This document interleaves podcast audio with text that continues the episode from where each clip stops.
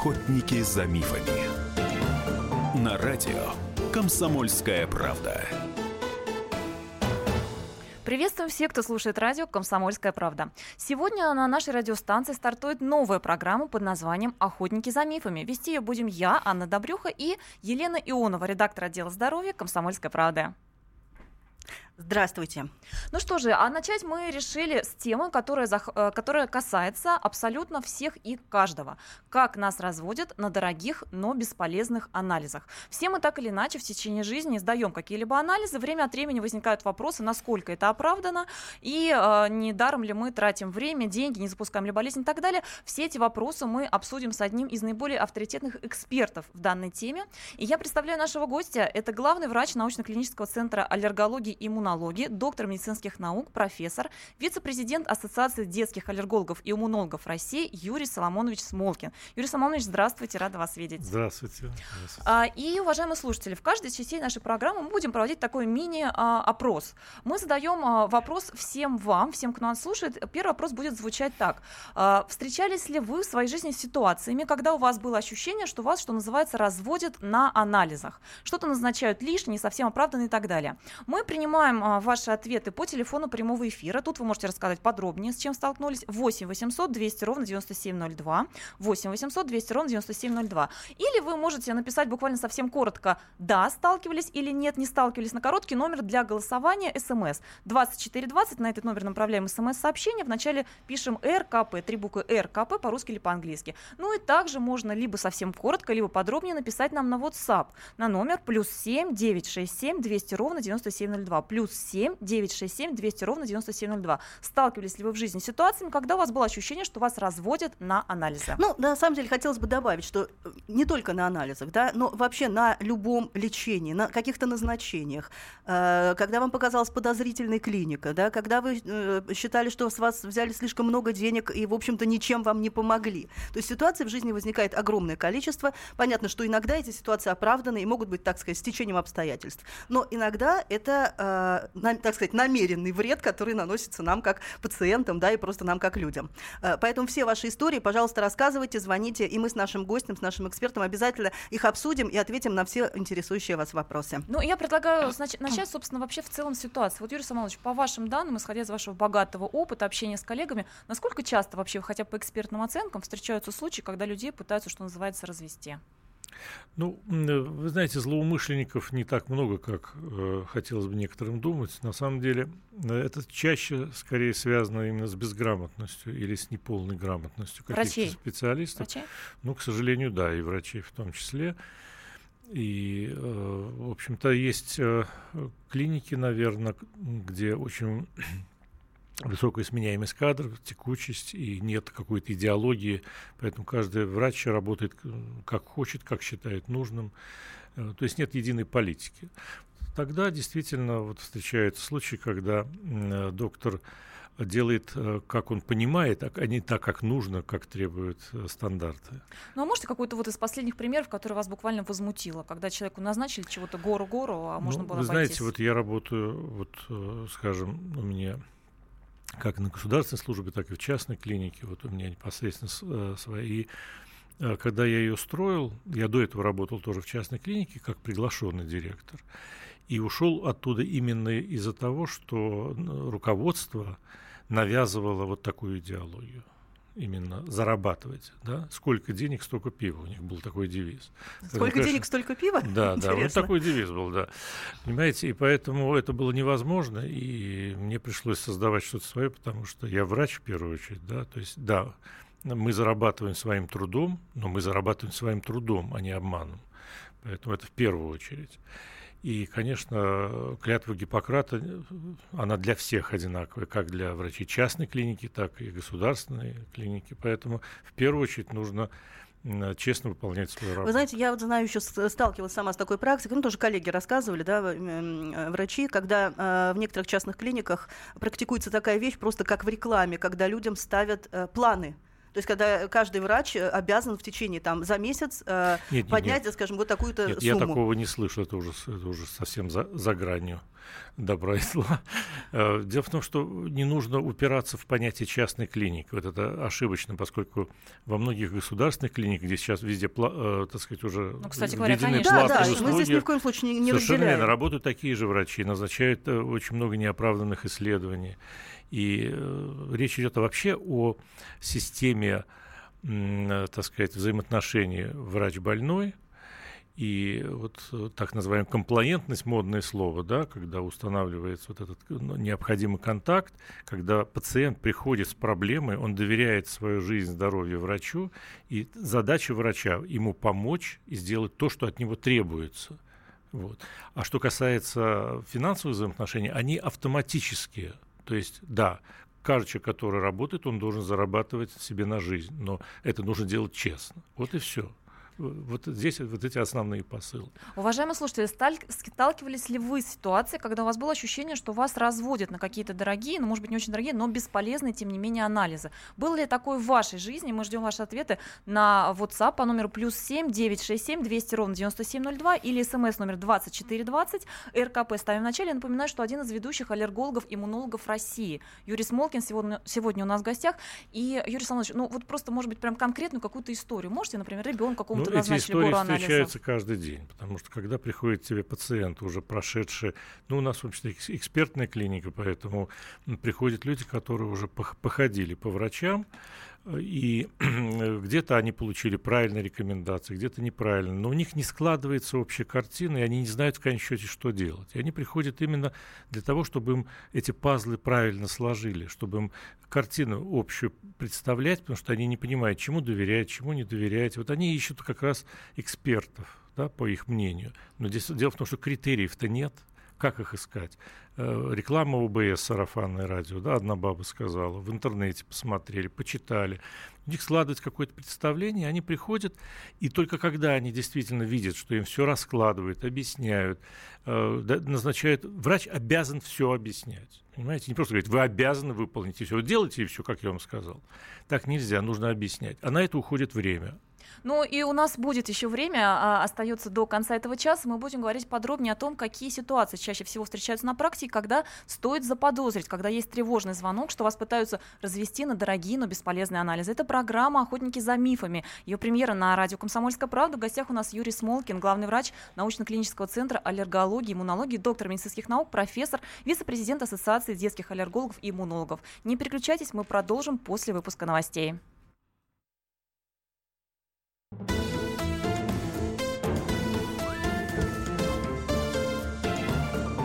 Охотники за мифами. Охотники за мифами. На радио Комсомольская правда. Это премьера программы «Охотники за мифами» на радио «Комсомольская правда». Ее ведущие я, Анна Добрюха и Елена Ионова, редактор отдела здоровья «Комсомольской правды». Лена, привет еще а, раз. В ходе этой программы мы будем стараться развенчать самые устоявшиеся заблуждения и помочь найти всем нашим людям верный курс в области медицины и здоровья.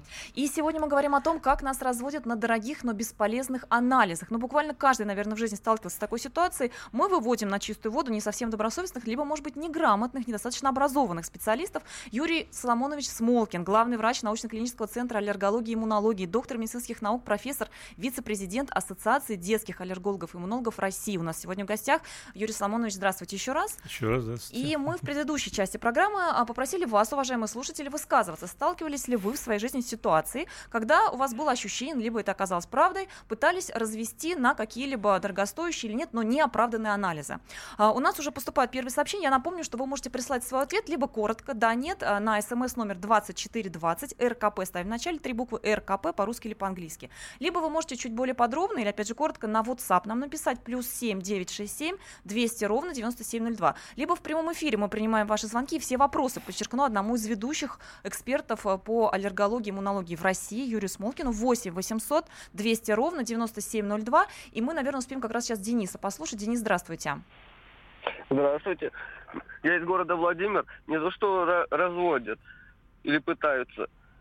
Прям в наглую назначают. Вот смотрите, у нас практикуется такая ситуация, что вот, ну, вот мы столкнулись с женой, да, и друзья также рассказывают, при обращении в женскую консультацию там по поводу беременности, назначают платный анализ забора крови. Точнее, не платный анализ, а в платную клинику, где этот анализ стоит 800 рублей. А почему они его в поликлинике у себя не могут сделать? А вспомните, что это конкретно за анализ? Как он назывался? Ну, про- просто э, на кровь. Общий Там- анализ. Общий Да, ли? общий, общий на- анализ крови. Ну вот Юрий Соломонович, Да, что недоумение Ну, вызывает да, некоторые, да? Ну, просто да, во-первых, странно, почему э, обычные исследования, клинические исследования крови назначаются, направляются, так сказать, на платные услуги. Ну, может быть, у них э, просто нет бесплатного в, в этой, в этом медицинском учреждении. Но просто в- это входит в ОМС. Конечно, Обязательно медицинское страхование входит в общее исследование крови. То есть это, это просто... Я на злоупотребление, да, да? злоупотребление То есть, явное, Ну, понимаете, да, здесь такая ситуация, конечно. что э, люди, э, женщины беременные, да, то есть они Да. ходят на прием. То есть Нет, им совершенно есть- явно не до того, Нет, чтобы В разбираться. женской да? консультации есть определенный спектр необходимых исследований для здоровой женщины и для исключения э, различных возможных э, инфекций. Для исключения. Туда входит, конечно, и исследование на, на ВИЧ. Конечно. Ну, это Вы стандартно. знаете, я прошу прощения, буквально Да. секундочку прерву, потому что великолепный Гепатит. вопрос в тему. Вот прямо Да. сейчас то, что вы говорите, Да. давайте мы это все приложим к конкретной ситуации. Нам Гепатит, написали. мгм. Смотрите, планирую беременность. Вчера, вчера буквально врач выписывала кучу анализов на более чем на 8 тысяч рублей, начиная от сифилис, ВИЧ, гепатиты А и Б. Причем странно, что А, скорее всего, Б и С, видимо, да? А, заканчивая анализами на гормоны. Нам перечисляет девушка ТТГ, ФПО, пролактин, точкомплекс, антиспермальные тела. Скажите, пожалуйста, это Ага. оправдано? Или для планирования беременности эти анализы не нужны? Нет, но если есть э, какие-то э, симптомы бесплодия, уже длительное время нет ребенка, то есть это, это одно показание. Если это обычная здоровая женщина, там не- не- нет необходимости. Во-первых, врач должен сначала основываться на физикальном исследовании, то есть он должен посмотреть пациента, есть симптомы или нет. Делать любые, вообще любые исследования можно назначать только на основании наличия указаний каких-то симптомов. Если есть подозрение на заболевание, тогда э, делается исследование для его подтверждения или исключения. Как вот девушки на практике Техосмотры, действовать? так называемые, для, для- людей. Например, просто в женской консультации есть оп- определенный обязательно перечень исследований, которые необходимы для, нормального ведения беременности. Я не занимаюсь этим, это не моя область, поэтому я не буду комментировать это. Просто у гинекологов э, есть э, свои принципы какие-то, которые входят в систему обязательного медицинского страхования. Если что-то нужно дополнительно, другое дело, если пациент пришел и говорит, мне надо это по заказу. Ну, и надо, идите и делайте. Но если врач назначает какое-то исследование, и оно входит в, эту, в этот спектр УМС, то никаких э, платных исследований быть не может, конечно. А, кстати, нам вот девушка написала, которая вопрос Другое задавала, дело, я есть прошу проблема. прощения, если не доверяет. Если пациент не доверяет врачу в женской консультации, идет э, к врачу в, э, в клинике, где платные услуги, там, так сказать, он согласовывает, врач обя- опять же согласовывает с пациентом, что он делает и почему, объясняет. Я это назначаю для того-то, для того-то, для того-то. Все. Если э, пациент щ- согласен, то э, это происходит. Ну, кстати, э, это такой тревожный звоночек, да, э, того, что, возможно, э, вы попали в недобросовестные руки, если врач вам ничего не объясняет, если он просто говорит, идите и делайте. Вы понимаете, Леночка, дело в том, что это еще вопрос э, позиции самого пациента. Понимаете, есть люди, которые себе, э, так сказать, создают свои теории, вбивают себе в голову какие-то мысли, и с этими мыслями идут уже готовыми к врачу и требуют от врача то, что он хочет, а не то, что э, положено ему, и то, что врач считает нужным. Это, это вот есть такие ситуации. И часто таких пациентов переубедить очень сложно, на это просто не хватает ни времени, ни сил. Ну, у нас есть звонок, мы принимаем. А, Мгм. Леонид? Захарович, Да, очень приятно, Леонид Захарович. Да, в чем вопрос у вас? здравствуйте. Юрий Здравствуйте. Соломонович, добрый день. Добрый день.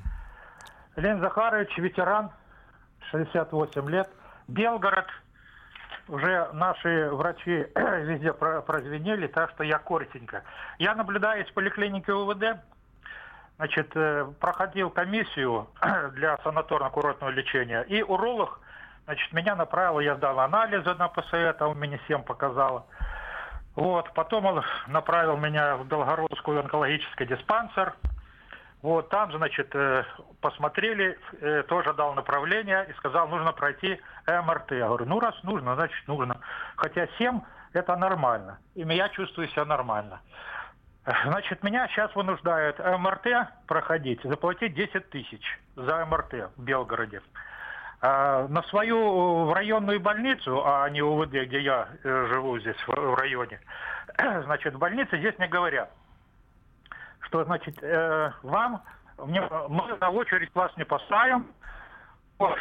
Знаете, Короче, это вопрос Спасибо не совсем в тему, да, но я на него... Минут, одну минуточку. Нет, я, я вам коротко отвечу, я понял. Меня пос... На МРТ да. меня поставили, но э, с таким злобой, поскольку я работник милиции бывший, вот, с такой злобой, но сказали, будете ждать полгода. Вот уже второй Это вопрос к, к местному управлению здравоохранением. Только. Вот и все. Надо разбираться в конкретной ситуации. К аллергологии это, к сожалению, не имеет отношения. Да, вы знаете, но здесь прозвучал э, вот такое назначение, да, то, что, собственно, м- может э, пригодиться, так сказать, всем нашим слушателям. Вот э, исследование МРТ, да, то есть сейчас э, даже не все знают, что это магнитно-резонансная томография, да, но слово МРТ, как аббревиатура, угу. знакомо всем, да, то есть МРТ назначают всегда практически. То есть считается, что это один из самых крутых Золотой все показывающих анализов, угу. да. Вот, в принципе, по вашему мнению, всегда ли оправданно назначение МРТ? МРТ? Всегда ли он дает Нет, этот ну, анализ какие-то вот вы мне данные? задаете вопросы, которые не входят в мою компетенцию. Понимаете? Э, в каждой конкретной области есть свой спектр исследований, и обоснованность их определяется специалистом. Понимаете? Если нет если необходимо уточняющее исследование для постановки диагноза, и МРТ может помочь, назначается МРТ. Если недостаточно, назначается более точное исследование. Есть различные исследования, в том числе и радиоизотопные исследования, которые являются уточняющими. Тогда сейчас возможности большие. Это не, не вопрос для обсуждения в нашей аудитории на самом деле. Другое дело, речь идет только об оправданности и обоснованности. Если у медицинского учреждения нет возможности сделать это бесплатно, оно предлагает пациенту пойти туда, где он может это сделать. То есть пациент в этом нуждается. И врач обязан это провести. Но врач не может это делать за свой счет.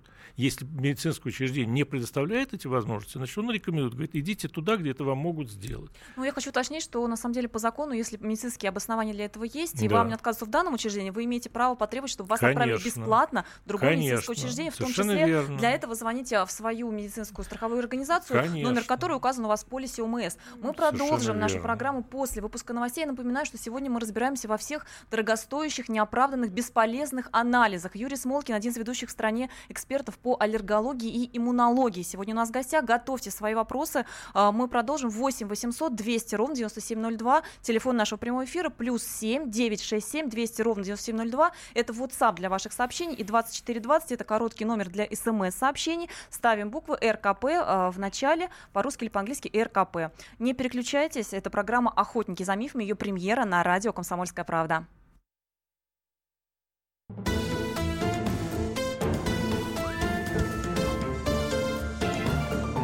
Охотники за мифами. Охотники за мифами. На радио Комсомольская правда.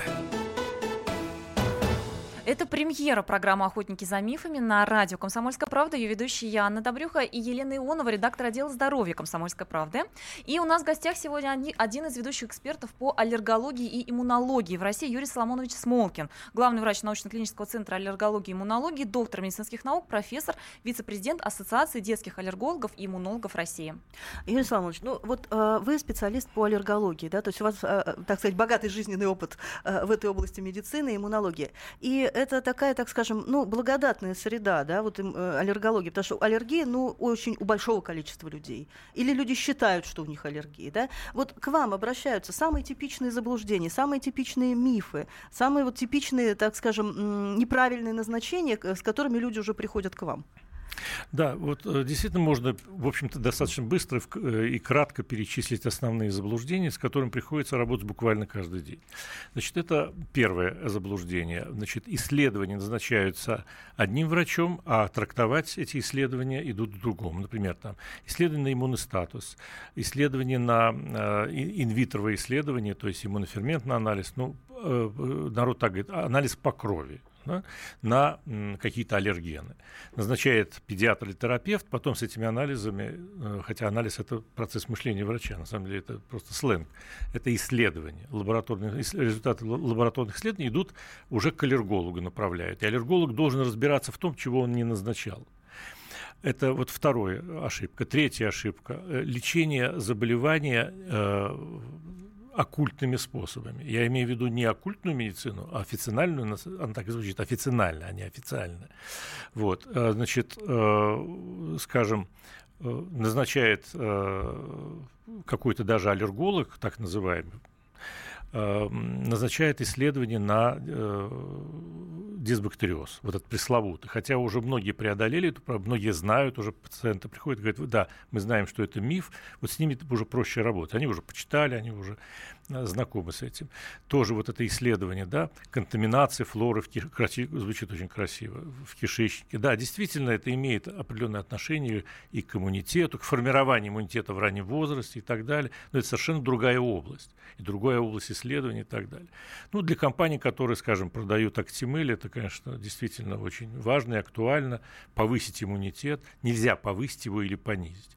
Вообще вот э, с этим приходят многие, говорят, а скажите, доктор, а мне можно повысить иммунитет? Все хотят, конечно. Да, да, конечно. А ну, что, нельзя совсем? Ну, понимаете, повысить можно благосостояние человека, дать ему Врача, де- который денег, вам выписал да. анализы Иммунитет ему, да, повысить не- нет, нельзя его не повысить, не сдвинуть влево-вправо обычными вот этими известными методами, особенно БАДами, да. Э, И, и иммуномодуляторы э, нигде в мире практически не применяются, да, это немножечко так отечественная индустрия. Ну, опять же, то, что у нас называется иммуномодуляторами. Иммуномодуляторы, иммунокорректоры и так далее. И за это, ну, водку тоже можно назвать иммуномодулятором, кстати сказать. Я хочу сказать, что это э, на иммунную систему можно воздействовать только сильным способом. Облучение, отравление, это врожденный иммунодефицит, когда действительно не хватает каких-то факторов, и человек или не может жить, или живет с э, дефицитом факторов и э, страдает инфекцией в связи с врожденным.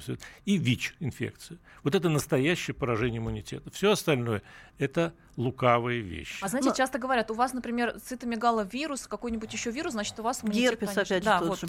Ну, на самом деле, мы все практически носители герпетической инфекции, просто она у, кого-то проявляется, у кого-то не проявляется. Мы все с этим знакомы. То есть есть а, различные виды инфектов, с которыми мы сталкиваемся с рождения. да. И э, просто здоровый человек не заболевает, у него иммунитет нормальный, да, а больной человек имеет вероятность заболеть. Ну и со временем, если человек ослаблен, если он утомлен и так далее, и так далее, и так далее, он может действительно проявить герпетическую инфекцию, и она иногда протекает в очень м, тяжелой форме. И несколько видов есть э, вируса Герпеса и так далее. Но исследование на герпетическую инфекцию само по себе без симптомов если особенно титр незначительный, вообще ни о чем не говорит. Говорит только о том, что, например, G-антитела, говорит только о том, что человек познакомился с ней, и он, так сказать, зна- знаком, А подружился. назначают, кстати, очень часто вот Подружился. это. Да, вот так. У Да. нас Елена Но- просто ждет на линии. Давайте мы да. ответим. Елена. Конечно. Алло, Елена. Алло, добрый день. Добрый день. Добрый день. Я работаю стоматологом детским, и у меня такой вопрос. Мы проводим детям анестезию. И у родителей возникает очень часто опасение, возможно ли провести ребенку анестезию, нет ли у него аллергического проявления к анестетикам. Мы единственное, что можем направить на лизис лейкоцитов. Является ли обоснованным эта реакция, этот Какая, анализ? лейк- что лейкоцитов? Я не расслышал. Ли- Лизис лейкоцитов Лизис лейкоцитов нет, не является. не является. Нет, То есть это нет. бесполезная процедура абсолютно, да? Да, это бесполезная процедура. А она что мы можем платная? тогда Елена, Ну, вы мы отправляете направляем в платно? лабораторию. Кто где Я, я делает? вам Платно? раскрою один секрет. Да, Анестетики в основном в своей массе, новые анестетики, не, ну- не несут ни одного фактора, способного выработать, э, выработать, э, вызвать выработку IG-антител, противоаллергических антител. Поэтому реакция на анестетики это, это немножечко миф. Хотя действительно они бывают, эти реакции. Они просто относятся к группе, э, так называемой группе лекарственных аллергий. И в исключительных случаях даже IG-антитела вырабатываются к определенным анестетикам при сочетании нескольких факторов. То есть они должны соединиться с белком и так далее. То есть есть такие, они описаны, они крайне редки. И страхи эти очень сильно преувеличены. И все случаи, которые связаны, вот гибели даже пациентов с анестетиками, они связаны не с э, влиянием непосредственно анестетика как химического фактора, а с реакцией организма на вообще в инъекцию как таковую. Часто попадает в нервный ствол, падает давление. Это воспринимается Мгм. как анафилактический шок. Слушайте, ну вот это Хотя это не имеет момент. отношения к анафилактическому шоку. То есть ни одного настоящего разбирательства с доказательством того, что анестетик явился у данного пациента причиной смерти, не, нет доказательств. Понимаете? Поэтому отнести это можно к чему угодно, но именно сама инъекция, во-первых, ожидание, страха, вот, э, воздействия, вмешательства врача, плюс инъекция, иногда неправильно сделанная, введенная стоматологом, э, то есть не туда игла, и тогда скорее явля- могут являться причиной, чем анестетик. Вот поэтому мы, мы же делаем, проводим эти... Хотя у нас в России нет так называемых патч-тестов. Они не зарегистрированы до сих пор. Были у Никомеда компании, потом а, закончил срок. И так и не, не, нет у нас в России патч-тестов на различные материалы, в том числе на анестетики, на антибиотики, на, даже на стероиды бывает реакция и так далее. У нас до сих пор не зарегистрировано. Поэтому доказательных, официальных, международно утвержденных тестов у нас нет. И мы делаем это на коленке кое-как, чтобы хоть как-то обезопасить детей и взрослых. Юрий Соломонович Смолкин, один из ведущих экспертов по аллергологии и иммунологии. Сегодня у нас в гостях мы принимаем ваши вопросы. Говорим э, главным образом о том, как людей пытаются развести, назначая дорогостоящие, но неоправданные анализы. Э, плюс 7 967 200 ровно 9702. Это телефон нашего, номер нашего WhatsApp, куда вы можете прислать свой вопрос или сообщение. 8 800 200 ровно 9702. Э, это телефон прямого эфира. И Юрий Соломонович, вот нам человек написал, мне сказали после анализов, что у меня аллергия на все. Хотя самому мне кажется, что только на шерсть. Как да, так не бывает. Аллергии на все не бывает. Вообще аллергия – это понятие, это не диагноз. Поэтому так и заходят ко мне в кабинет и говорят, вы знаете, у меня, у, у, что у вас? У нас аллергия. Я говорю, вы пришли к аллергологу, поэтому говорите, что у вас конкретно, пожалуйста, как она проявляется. Это каждый день. Вот, и так вот... Э, ну, то есть это миф, один из мифов, ну, что конечно, аллергия нет, на все. Да, конечно, аллергия на все, да.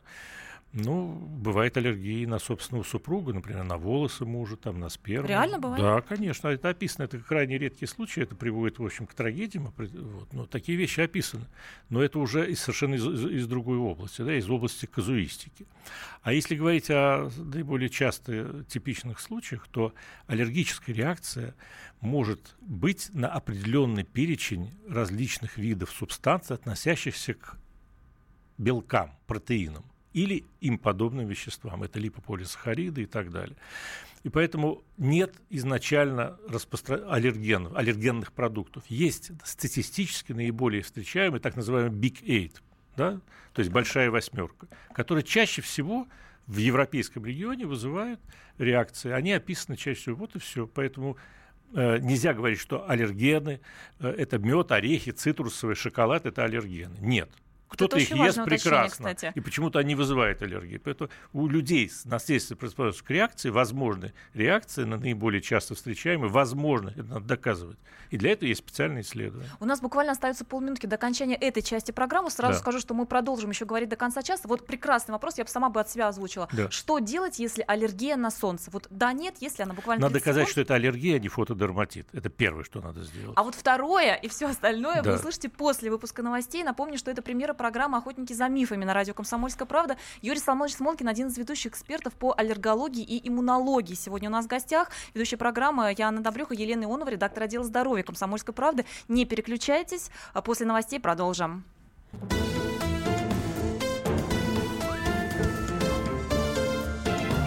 Охотники за мифами. Охотники за мифами. На радио «Комсомольская правда». Премьера программы «Охотники за мифами» на радио «Комсомольская правда». А в студии Анна Добрюха и Елена Ионова, редактор отдела здоровья «Комсомольская правда». А в гостях у нас Юрий Соломонович Смолкин, главный врач научно-клинического центра аллергологии и иммунологии, доктор медицинских наук, профессор, вице-президент Ассоциации детских аллергологов и иммунологов России. Мы говорим, конечно же, об аллергии, об иммунитете, о том, как нас разводят на дорогих, но бесполезных анализах. И э, не могу не продолжить, потому что крайне интересный вопрос э, был задан в конце прошлой части нашей программы. Есть ли аллергия на солнце? И еще один слушатель слушатель нам тут же написала, слушательница, при приеме солнечных лучей на море, солнечных ванн, видимо, возникают э, высыпания в области груди и зуд. Как только прекращаешь загорать, все нормализуется. Аллергия или нет? Если вообще аллергия на солнце, вот в данном случае что скажете? Ну, в каждый конкретный случай надо выбирать в кабинете врача, на самом деле, поэтому сейчас на это тратить время совершенно бесполезно. Но я хочу сказать, да, конечно, только э, входит это в разряд так называемых физических крапивниц, это входит в разряд там, холодовая, тепловая и так далее, их много вибрационная, солнечная в том числе. Возникает она конкретно при э, облучении э, значит, э, солнечным спектром. То а что это... у нас аллергеном конкретно является в этом случае? С, с, что, ультрафиолет? Нет, что? здесь вот фи- при физических крапивницах есть провоцирующий фактор, нет понятия аллергена. Именно холодовых крапивниц, например, вообще их много, много видов. И наследственные есть, и так далее. Поэтому э, именно солнечная крапивница описана именно как явление, да, как нозология, при этом значит, сначала возникает легкий зуд, потом появляется без контакта, еще человек начинает расчесывать кожу, вот не надо путать, появляется сначала мелкоточное высыпание, которое начинает сливаться. Вот это типичное проявление солнечной крапивницы, которое появляется только на открытых участках тела, именно при Э, резком попадании человека из одного климата в другое, именно из холодного, там, где он тоже находится, кстати, тоже может быть небольшое. Но это в сочетании нескольких факторов. Но не надо путать это с фотодерматитом раз, с измени... повышенной чувствительностью рецепторов, особой чувствительностью кожи, нежной кожи, когда меняется влажность, температура и, и так далее, да, э, новая обстановка и так далее. Тоже возникает зуд, человек сам расчесывает кожу, потом на открытых участках тела появляются изменения, которые относятся к солнечной крапиве. То есть это диффи- называется дифференциальная диагностика. Это проводит врач. Поэтому нужно доказать, что это действительно солнечный. Только по описанию врач может определить. И потом, первое, что патогномонический синдром, так называемый, то есть то, что дает информацию. Это очень быстрое действие антигистаминных препаратов. То есть, если вы даете антигистаминный препарат в достаточной дозе, а не столько, сколько вам хочется, да, как назначил врач, и эффект очень быстрый, это один из показателей того, что это действительно солнечная крапивница. Ну, я думаю, достаточно об этом. Да, Юрий Соломонович, и опять же вот вернемся к э, нашей теме, да, э, так сказать, необоснованных анализов. Но ведь иногда бывает так, что вот э, мы с вами говорили об этом, э, когда приходит пациент э, и сам требует ему назначить то, что да, ему не кстати, нужно. Кстати, часто пациенты э, провоцируют да, врачей которые, в общем-то, заинтересованы назначить побольше исследований, поскольку они получают процент от этих исследований в частных клиниках, да, поэтому он заинтересован. заинтересован. Но порядочный врач никогда, вот, например, у нас правило, у меня в клинике такое правило, если врач назначил анализ, который он не может объяснить, он сам его оплачивает. Поэтому у меня, Отлично. в общем-то, у меня не удерживаются такие врачи, они приходят, тут же уходят, когда они видят нашу политику, вот, поэтому у нас очень жесткий отбор. Но, к сожалению, это не везде так. Поэтому и в государственных учреждениях, Понимаете, слово государственный означает честный. Нет такого синонима. Да? И частный, нечестный. Нет таких синонимов. Нужно просто... Человек идет не в клинику, он идет к конкретному врачу. Человек доверяет врачу неважно в какой клинике. Или не работает. доверяет. Или не доверяет врачу. Поэтому, а неоправданных исследований очень много. Я говорю, что, например, если один врач назначает исследование, а больной идет трактовать их другому врачу, это абсолютно неоправданно. А вот, кстати, мне кажется, такой примерно звонок у нас. А есть у нас сейчас на линии, да, человек вот э, с таким вопросом как раз ждет. А, алло? Да, добрый день. Здравствуйте, здравствуйте. Да, добрый день. Владимир меня зовут. Владимир, Москва. Юрий Самойлович, вот, да. вот смотрите, вы в передаче тогда, э, значит, до этого сказали, что э, приходит пациент к врачу, а врач назначает, а потом от, отсылает к аллергологу. А ведь так и получается в государственной клинике. Между прочим, чтобы попасть к аллергологу, надо пойти к терапевту. Я напрямую не могу к аллергологу записаться. И вот я прихожу к терапевту, быстренько скажу в двух словах, да. а он мне сам говорит, вот ну, я вот яблоко, я, у меня сейчас в последнее время, кстати, раньше такого не было, я ем яблоки, я чувствую, что у меня на них аллергия. Хотя до этого не было, не знаю почему. Ну, щипит горло и глаза чешут. Так у меня терапевт говорит, что ты пойдешь к аллергологу, я тебе сейчас сам дам анализ крови, ну, на обследование, и посмотрим, что... Я говорю, ну вот давайте. И вот тоже анализ крови они мне дают, да? У нас на базовой основе идет вот э, анализ крови, вот это аппарат э, Hitachi AP 1800, специфические анализы IgE. Он тут тоже да, самое да, дает. Да. да, да, да, и все, и больше ничего. И смотрите, что интересно, когда я сдал, я дважды даже его сдал. Я его дважды сдал, но, правда, когда к ней пришел, она мне все равно дала талончик э, к аллергологу все-таки, я настоял. Вот, к аллергологу я пришел, она говорит, ну я вам то же самое, то же самое дала. Вот, ну не вы, вот еще больше задача для меня. Вот этот дважды сдавал анализ, он мне показывает норму. Вот, и вы знаете, что мне врач говорит? А это анализ, говорит, это, говорит, ерунда. Он, говорит, все равно ничего не показывает. Вы понимаете, я сижу, да. я глаза хлопаю, думаю... Да, ну врач... Да, да, для чего я тогда сдавалась? И, она, и знаете, что она мне говорит? Я вас пошлю на гемотест, он платный. Вот, на гемо... А, какой-то вот институт что. гемотеста, И там хитачи вам делают платно. Спасибо большое. Да, Понятно. Спасибо. Очень хороший наверное. вопрос, да, достаточно типичный вопрос. Дело в том, действительно существует такой порядок. К аллергологу, э, ну, кстати, это во всем мире. Для того, чтобы записаться к специалисту, надо сначала идти к интернисту, то есть вра- врачу общей практики, то есть терапевту, например, если взрослый человек, педиатру, ребенок. Он определяет необходимость консультации у специалиста, но не назначает никаких исследований, если он не уверен в том, что эти исследования специалисту понадобятся. Понимаете? Только так. Все. Он может назначить клинические исследования крови, которые может специалисту понадобиться. Больше ничего не имеет права, по идее. Поэтому специалист определяет уже, что нужно. Значит, исследования Хитачи, МАСТ, ма- э, называется аллергосорбентный тест, например, или какие-то другие э, исследования, они все имеют относительную степень достоверности. И врач определяет, на как- какое исследование провести. Есть э, исследования, которые уже имеют десятилетние, там, 30-летняя давность, которые сейчас уже не признаются мировым сообществом. Да? Но они, они не то, что нечестные, просто их степень достоверности уже устарела. Есть более точные исследования. Да? Самое точное сейчас на сегодняшний день остается пока иммунокап. И он есть во многих клиниках, и это делает. Мы конкретно сотрудничаем там с лабораторией, которая это делает, да, и у нас есть своя методика и так далее. Но я хочу сказать, что э, это не, это не панацея, это только третий уровень достоверности. Первый уровень достоверности – это провокация на самом человеке, провокационный тест, так называемый. Его проводить опасно, поэтому это часто не делают аллергологи, это нужно делать, э, так сказать, в присутствии реаниматолога и так далее, если это есть подозрение, что будет очень острая реакция. Второй уровень доказательности – это прик-тест, кожные пробы, о которых очень много мифов. Да? Хотя это действительно весь мир им пользуется, а у нас э, и так далее. И третий уровень – это исследование инвитро в пробирке. Вот самые лучшие инвитровые исследования ниже по уровню достоверности, чем прик-тест. Вот и все. И, и я это объясняю постоянно. Ко мне приходят с огромными листами. Люди уже отдали деньги. Да? Мне уже неловко им говорить, идите там, сдавайте, потому что я не знаю, что с ними делать. Я начинаю, но я объясняю подробно, почему я это делаю. И потом я объясняю, что мы от этого получим. Чтобы пациент понимал, зачем он тратит свои средства и что он от этого получит. Моя задача поставить диагноз и назначить правильную терапию. Юрий Соломонович, а вот скажите, э, сейчас вот э, предыдущий человек, который звонил, он э, в итоге сказал, что... У него, в кстати, может концов, быть аллергия, скорее всего, на березу, на Мгм. пыльцу березы, потому что у него перекрестный на яблоке. Это очень распространенный случай. Вот, ему надо обратить внимание, на- есть ли пыльцевая аллергия или нет. Мгм. А, Что его в, да. итоге, э, в итоге его отправили на платное и недостоверное, насколько я понимаю, Нет, я не могу сказать, достоверное или недостоверное, потому что э, гемотест просто название лаборатории, у них же разные методики. Я же не знаю, на что, на, так сказать, на что его направили.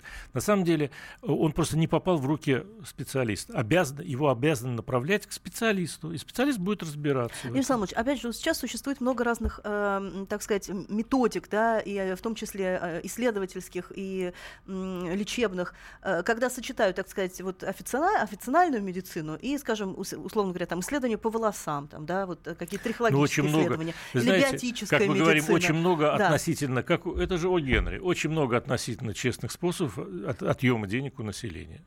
Ну, вы знаете, на, на- на- к сожалению, в этой программе мы, видимо, а, поговорили о, о том, о чем успели, да, о существующих каких-то способах, что-то мы успели осветить. Мы с Леной, наверное, пообещаем, что на сайте комсомолки, да, в разделе здоровья мы сможем более подробно это осветить. Обязательно. И также присылайте свои вопросы к нам теперь на сайт. И э, также, естественно, наш специалист прокомментирует уже э, на нашем сайте kp.ru все ваши вопросы. Да, это была премьера программы «Охотники за мифами». В нашем первом премьерном выпуске с нами был Юрий Соломонович Смолкин, главный врач научно-клинического центра аллергологии и иммунологии, доктор медицинских наук, профессор, вице-президент Ассоциации детских аллергологов и иммунологов России. А, Ведущая этой программы Елена Ионова, редактор отдела здоровья «Комсомольской правды». А, Я Анна Добрюха. Мы продолжим а, говорить о том, как разводят людей в самых разных ситуациях, в чем мы заблуждаемся чаще всего, как вывести на чистую воду недобросовестных или, может быть, неграмотных специалистов. Все это вы услышите в следующих выпусках программы «Охотники за мифами» на радио «Комсомольская правда». Всем удачи и хороших выходных.